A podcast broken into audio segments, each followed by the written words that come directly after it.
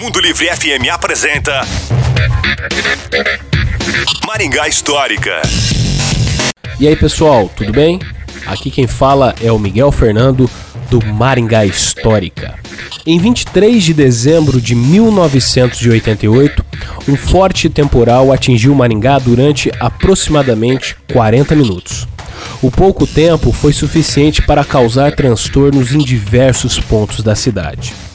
Na baixada do viaduto da Rifasa, conhecido como Viaduto do Café, na Avenida São Paulo, os bueiros entupiram e a travessia de carros, ônibus e caminhões ficou impraticável.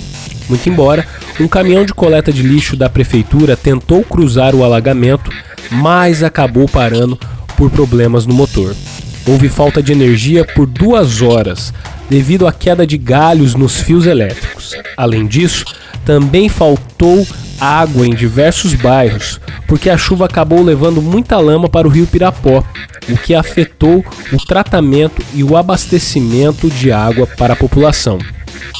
Se você quer ver uma foto do viaduto do café alagado com o caminhão de lixo da prefeitura ilhado, procure a gente lá no maringahistórica.com.br. E se você quiser saber mais sobre outras histórias da nossa cidade, nos procure nas redes sociais. Maringá Histórica. A história em tudo que vemos. Você ouviu Maringá Histórica com Miguel Fernando.